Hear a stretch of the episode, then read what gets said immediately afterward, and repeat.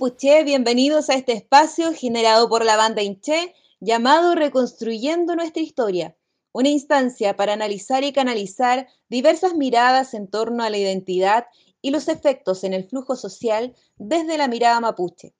Creemos firmemente que el arte tributa esta búsqueda de interrogantes, esta necesidad de reflexionar lo que somos en la acción. Hoy conversaremos con Silvia Payán Campo, periodista y relacionadora pública. Actualmente trabaja para el Instituto de Desarrollo Local y Regional. Es columnista del diario Primera Nota, conductora y productora del programa Informa Araucanía. Pero más allá de ello, una profesional de gran trayectoria que ha conocido en terreno muchos aspectos políticos, sociales, económicos de la región de la Araucanía. Sin duda, una mujer que nos puede entregar una mirada amplia del modo en que se configura el día a día en nuestra región. Bienvenida Silvia, para mí es un privilegio poder contar con tu mirada, una profesional en terreno con una mirada crítica y atenta a la contingencia y que por tanto puede dar cuenta de cómo es este fluir intercultural con su belleza y fricciones. Primero me gustaría conocer la historia de la persona, el trayecto de vida, pensando en ello y mirando hacia atrás como una película si se quiere. ¿Qué hechos, personas, experiencias han marcado la forma en que has ido construyendo tu identidad? ¿Cómo te sitúas en el mundo a partir de lo que eres? Visitando a sus familias en las cárceles, con odio, con rabia, con bueno, hola Paola, hola a todos eh, los que nos están escuchando. Em, gracias por la presentación, eh, muy bonita. Eh, sí, yo creo que, mm, a ver, cuando uno habla de... Es, difícil hablar, primero partir diciendo que es muy difícil hablar de uno mismo, porque se tiende a ser em, un poco autorreferente, quizás a veces también se piensa que uno puede ser, em, no sé, tener como un orgullo malentendido, falsa modestia, qué sé yo. Pero mira, respondiendo un poco a tu pregunta, yo creo que em, como a muchos mapurbe, así como dice un lamien por ahí, eh, nos define nuestra mayor o menor cercanía con la tierra. En mi caso particular, em, yo, bueno, mi familia, mi mamá, eh, como si hablamos del Tugún, em, en el caso de mi mamá está en el sector de Traitraico, La Vega, esto es Nueva Imperial. Y en el caso de mi papá, él es de Ranquilco Alto, comuna de Carahue. Desde ahí se definen eh, los Tugún, de dónde viene eh, mi familia mapuche. Em, yo, tal como tú lo señalabas, soy Paillán Campos, por lo tanto soy em, champurria, si así se puede decir. Eh, nací en Santiago, pero me vine muy chica eh, por un problema familiar, eh, una mm, triste historia la verdad, porque mi hermano murió el año 87 en un accidente de tránsito bien conocido. Hay una gruta ahí en Lautaro que recuerda ese accidente de, mm, de buses y camiones incluidos ahí eh, en esa triste época y nosotros por esa razón nos vinimos también. esa coyuntura marcó mi llegada a Temuco junto a mi familia. Respecto de la familia, bueno, em, mis papás ambos eh, son mapuche, aun cuando mi mamá tiene una ascendencia también no mapuche por el lado de su papá. Ella del lado del papá es de la zona de Angola y como ya les decía, del lado de la mamá es de la zona de Nueva Imperial. Eh, somos tres hermanas. Em, yo diría que de las tres eh, fui la que primero comenzó con esta lógica del orgullo mapuche eh, y esto se define en el colegio. Yo creo que más allá de la, del cliché, Paola, tú como profesora lo entenderás, eh, el, impacto que tienen los profesores sobre un niño, sobre la formación, va mucho más allá de lo que ustedes mismos pueden como profesores entender. A mí me marcó mucho, eh, yo llegué acá a Temuco y estudié, entre otros colegios, llegué a estudiar a un colegio de monjas alemanas, la Escuela de las Madres Admirables que queda en Pueblo Nuevo y ahí había una monjita, la profesora de historia, que era así como bien parecida a la lógica machuca. Y ella cuando nos hacía hablar eh, respecto de la historia, empezamos a hablar de la historia mapuche, y ahora que está tan en boga esto de quién escribió la historia, cuáles son los verdaderos hitos, ahora que tenemos los libros del, del Lamien Cayuqueo, em, esto de reescribir la historia. Bueno, eh, esta monjita eh, señalaba ahí en clase, por ejemplo, éramos varias, no era solo yo la única mapuche, pero eran varias. Y ella decía que em, dentro de, al buscar nuestro árbol genealógico, me decía, em, Silvia, búscalo con orgullo, porque tú, a diferencia de los otros, los que estamos acá, nosotros venimos llegando, ustedes son de acá, nacieron acá, tienen lo que ella llamaba el raigambre. Entonces, cuando yo hice esa tarea, me quedó tan marcado que tuve que ir a investigar al archivo regional de la Araucanía, eh, terminé yendo a la Patagua, en aquel entonces tenía una placa recordativa, conmemorativa, donde salía ahí em, quienes habían firmado el Tratado de la Patagua, etc. Bueno, de entre los que estaban ahí firmantes, uno de ellos era un cacique paillán. Entonces, sentía que sí, efectivamente, las palabras de la profesora eran eso, de hablar con orgullo, hablar con, eh, con propiedad. Y desde ahí que nunca más se me olvidó. Siempre sentí eh, orgullo de ser quien era y trataba de buscar raíces, principalmente eh, buscar quienes hablaran la lengua.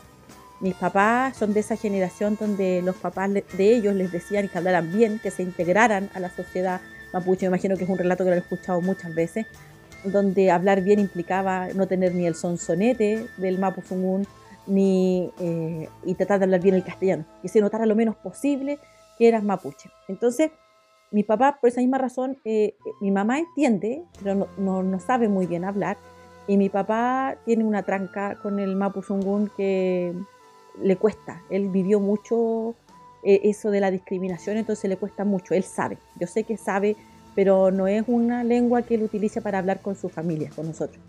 Entonces él se mantiene más al margen de todo esto. Cuando mi llegada a la universidad, el, ser mapuche se acrecentó, el marcar un, estilo de cómo enfrentar eh, las comunicaciones eh, al interior de la universidad también era distinto. Em, ya después, de manera profesional, pasé por varias etapas. Eh, me pasó, por ejemplo, y, el otro día nos acordábamos, de hecho hace muy pocos días atrás, nos acordábamos con una amiga respecto de eso, de, cómo en definitiva se ve a esta Silvia Baillán, donde hay un colega en la radio Bio Bio cuando yo comencé a trabajar en radio que me decía eso, esto de la marca, de, la marca Paillán. Me decía, es muy importante que una radio nacional se escuche y que haya un periodista mapuche. Yo creo que eso genera marca, genera identidad territorial, una cuestión que en ese momento yo no entendí, no tampoco sabía la responsabilidad que tenía, pero es súper importante, yo creo que sentirse orgulloso es lo principal a la hora de definirte como profesional, como persona y como parte de este Walmap. Me planteas unas bellas imágenes respecto al rol docente, el hecho de poder valorar el contexto de cada niño y de cada niña, principalmente cuando tiene que ver con su origen cultural es realmente conmovedor y qué bueno que asumiste ese desafío de buscar tus orígenes con orgullo. Por otro lado, también eh, la marca Paillán me parece muy interesante en el ámbito profesional porque sin duda que es muy relevante la mirada de los profesionales mapuches en las distintas áreas para construir cierto una una identidad, una historia, una visión más pertinente, más amena, más cercana respecto a lo que los estereotipos construyen en la sociedad chilena respecto a nosotros. Así que claramente es una gran responsabilidad. Y bajo esa misma lógica, eres periodista mapuche con un claro amor por tus raíces, en una región en la que constantemente se cubren noticias desde una mirada más bien prejuiciosa de los mapuches ¿Qué reflexiones te deja vivir esta situación y cómo lo has, ido cómo lo has podido resignificar para aportar desde tu mirada? Sí, es difícil ser periodista mapuche en una zona roja donde todo el mundo espera que está casi normalizado tristemente el tema de la violencia como sinónimo de las demandas mapuche. Yo creo que ahí es bueno hacer el punto de inflexión y yo siempre que me han invitado a foros y a cuestiones a hablar de periodismo, de temas mapuche, donde siempre se dice, oye, que los medios eh, tradicionales eh, distorsionan la realidad, muestran solo lo que quieren. Sí, hay mucho de cierto en eso. Las pautas nacionales no tienen una lógica regional, no solo con el tema mapuche, con nada, con la contaminación, con un montón de cosas. O sea, Quintero Puchuncaví se hizo conocido hace muy poco tiempo para el resto del país, pero era un drama que ellos vivían hace muchos años. Por tanto, yo creo que esta cosa de invisibilizar los conflictos en los territorios no es una cuestión solo mapuche. Pero volviendo al tema de, nosotros y la cobertura de prensa en la Araucanía y en la zona, particularmente en la zona sur de nuestro país, yo creo que, claro, pasa por dos momentos. El primero es la pauta, donde a mí me, también me tocó como corresponsal en CNN Chile, en su minuto para, para el programa Panorama 15, donde la lógica era mostrar, eh, como el nombre lo decía en aquel minuto, las realidades de las 15 regiones y no solo de, de Santiago, mostrar otras realidades. Y yo, por ejemplo, me tocó participar en proyectos muy bonitos, pero tenía que pelear. Yo siempre le decía a los colegas, hay que pelear las pautas. Si tú vas a, asumir tu pega, en cualquier ámbito, ¿ah? eh, eh, no solo para los periodistas, pero ya que estamos hablando de nosotros, si tú vas a cubrir una noticia, tienes dos opciones, hacer la versión fácil y el mínimo esfuerzo o mostrar y que la gente elija y se, se forme opinión. Yo me voy por la segunda, que es mucho más compleja. Y aquí la crítica para aquellos mapuches líderes que nos están escuchando. Cuesta mucho, cuesta mucho para un periodista llegar a los líderes mapuches. Son muy desconfiados, y se entiende, pero muchas veces a uno, por ejemplo, lo increpan y te dicen, oye, pero pucha, eh, ocurrió este atentado en tal parte, ¿por qué automáticamente hay un cultrún dibujado y ustedes asumen que es parte del conflicto? ¿Por qué no un cabro pinganilla de cualquier lado puede haber dibujado el cultrún y hacer pasar como qué? O incluso los autoatentados, etcétera.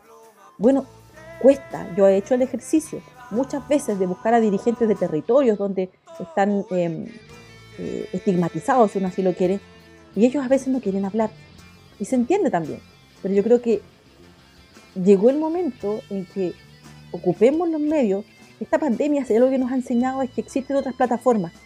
No todo está en los medios tradicionales y podemos utilizar otras plataformas para contar lo que nos pasa, para mostrar los territorios y con eso nosotros podemos utilizar fuentes, eh, los periodistas de, medios tradicionales, eh, también es súper válido. Eh, yo siempre les he dicho a mis que pueden contar conmigo para hacer difusión de lo que a ellos les ocurre.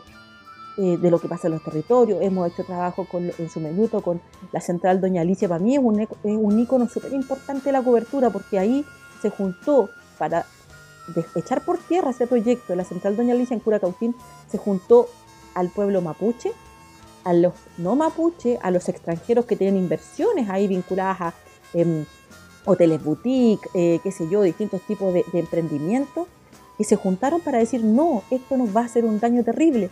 Y se logró. Pero porque se unieron las situaciones. Y alguien, un año una vez me dijo, oye, cuando nosotros peleamos por la tierra y, peleamos por el agua, no es solo para los mapuches, es un beneficio también para aquellos que no son mapuches.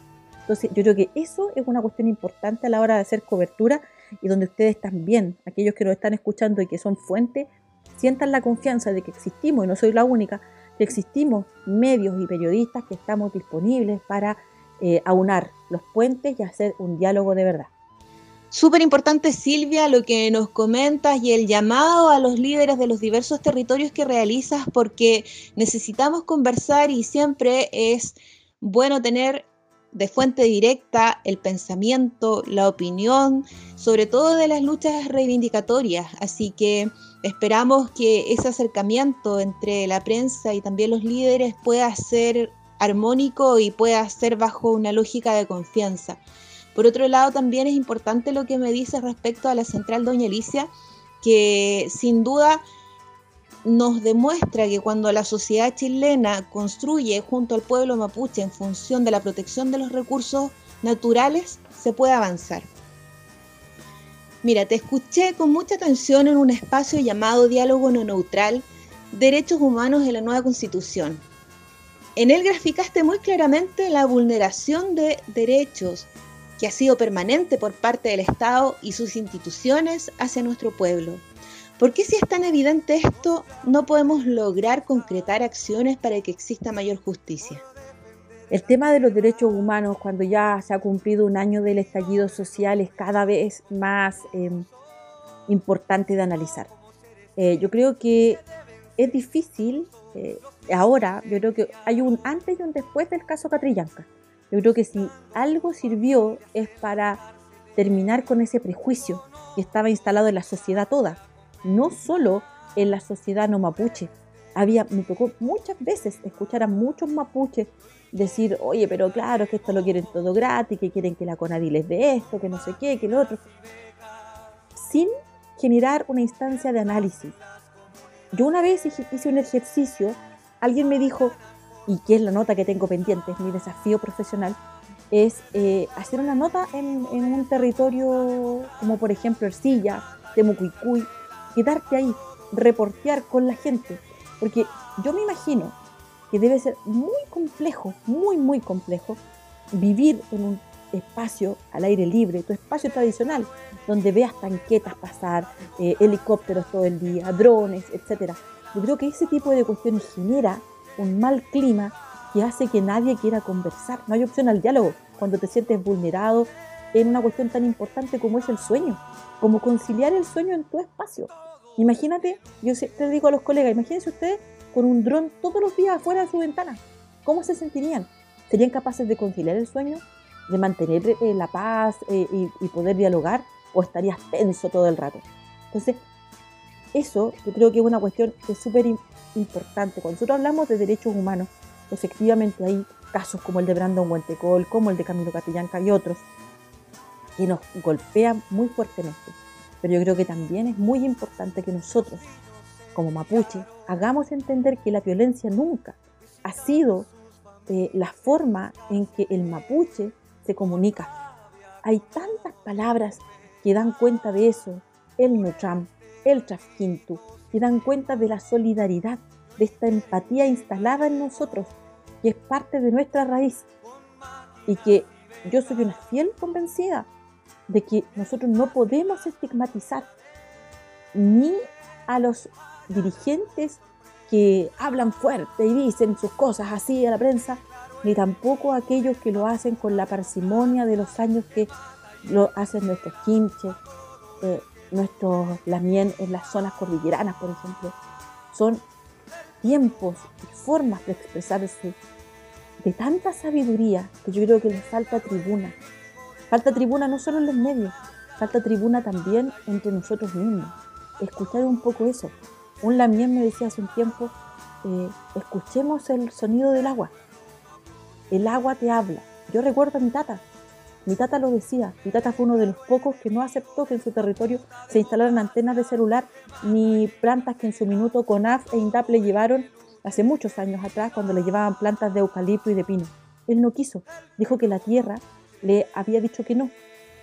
Y fue tratado de loco, de que iba a perder plata, todo el mundo ganó menos él. Pero hoy su territorio, su tierra, muy poca, pero su tierra no tiene problemas de agua potable. Entonces, yo siento que cuando tú eres capaz de ser visionario con la sabiduría de nuestros ancestros, es un tema donde también en los derechos humanos tenemos que nosotros aplicarlo. Cada vez se hace más visible y de nosotros depende que esto se visibilice aún más, que salga de la zona rural y llegue a la zona urbana este, esta necesidad de dialogar y no de hablar con violencia. Dejas ver en, en tu respuesta, Silvia, un llamado también a la empatía. Una empatía entre nosotros como mapuche que a pesar también de tener distintos puntos de vista, distintas posiciones respecto a cuál puede ser la mejor forma de participación en la sociedad, no dejemos de expresarnos entre nosotros desde la amorosidad, que es lo que nos han enseñado nuestros abuelos, lo que después transmiten nuestros padres y que tiene que ver con una educación mapuche que va en armonía y en la, en, la búsqueda del constante equilibrio que nos da la dualidad. Y eso creo que es súper importante de aportar a la educación y a distintas otras esferas. Así que claro que en términos de derechos humanos, lo que puede aportar el pueblo mapuche desde su cosmovisión, sin duda que es muy importante. Bien, una nueva constitución con un Estado plurinacional. La pregunta que te haré parece evidente, pero no lo es. ¿De qué manera puede contribuir un Estado plurinacional al fortalecimiento de la identidad de los pueblos originarios? ¿Cómo lo ves tú, Silvia? Sí, efectivamente, yo creo que más allá de lo que algunos dicen que el tema de la nueva constitución, del plebiscito y todo, son temas de otra, de la sociedad chilena y no nos corresponde a los mapuches, yo creo que estamos súper equivocados. Nosotros tenemos que participar de los debates, de todos, porque todos nos involucran a nosotros, si no, no tendría sentido hacer las consultas indígenas. Estaríamos hablando en contra de nosotros mismos, sería aportillarnos. Yo creo que nosotros somos tan importantes en la sociedad eh, chilena que tenemos que tener voz en esta nueva constitución. Yo no le pongo toda la ficha al proceso, pero siento que es un puntapié muy importante. El solo hecho de que la bandera mapuche, o la bueno follé, como, como se le quiera llamar, eh, fue parte, un ícono importante de las demandas sociales plasmadas en las calles durante el 18 de octubre y lo que vino después de eso, ya da cuenta de que estamos siendo considerados. Y eso es importante, no porque vengamos aquí a agradecerle a la sociedad nacional que nos considere, no, simplemente porque tenemos que estar en la agenda, tenemos que estar donde se deciden las cosas, donde están los debates, no nos podemos marginar. Yo creo que esa es una cuestión importante que a nosotros sí nos va a afectar. Y quizá a nosotros, a mí, no, pero a mis hijos sí, a mi familia sí, a los niños que vienen, a todos los pequeños eh, que van a tener la libertad, ya no van a pasar por lo que pasaron mis papás, de no tener que hablar en Mapuzungún, a tener el legítimo derecho de hacerlo, de presentarte en un registro civil a sacar una cédula de identidad y que diga soy mapuche también, que sea reconocido. Entonces, eh, yo creo que son pequeñas luchas que nosotros tenemos que ir ganando, que se consulte cada vez que se haga un proyecto de energético, productivo, etcétera, que se le consulte a la comunidad, que sean también actores centrales de esos debates y de otros porque les afectan directamente a sus territorios, que son debates que tenemos que dejar instalados ahí como una condición sine qua non de este mundo que está creciendo, que está desarrollándose, esta nueva sociedad, esta nueva forma de entenderse donde estemos hablando realmente en democracia.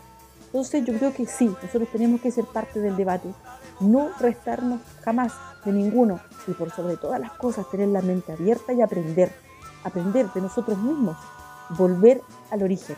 Volver al origen sería para mí el llamado, es una cuestión que yo también estoy haciendo. Eh, he hecho muchos cursos de Mapuzungún, me encantaría hablarlo mejor, de verdad, es un desafío para mí para mis profesores que me lo han enseñado, eh, yo siento que son tareas pendientes, pero si puedo decir algo breve, eh, tendría que decir eh, Peucayal, Compulamien, Compuenui, Incheta, Silvia Baillán, Campos Piñey, periodista Ñen, Lemoria.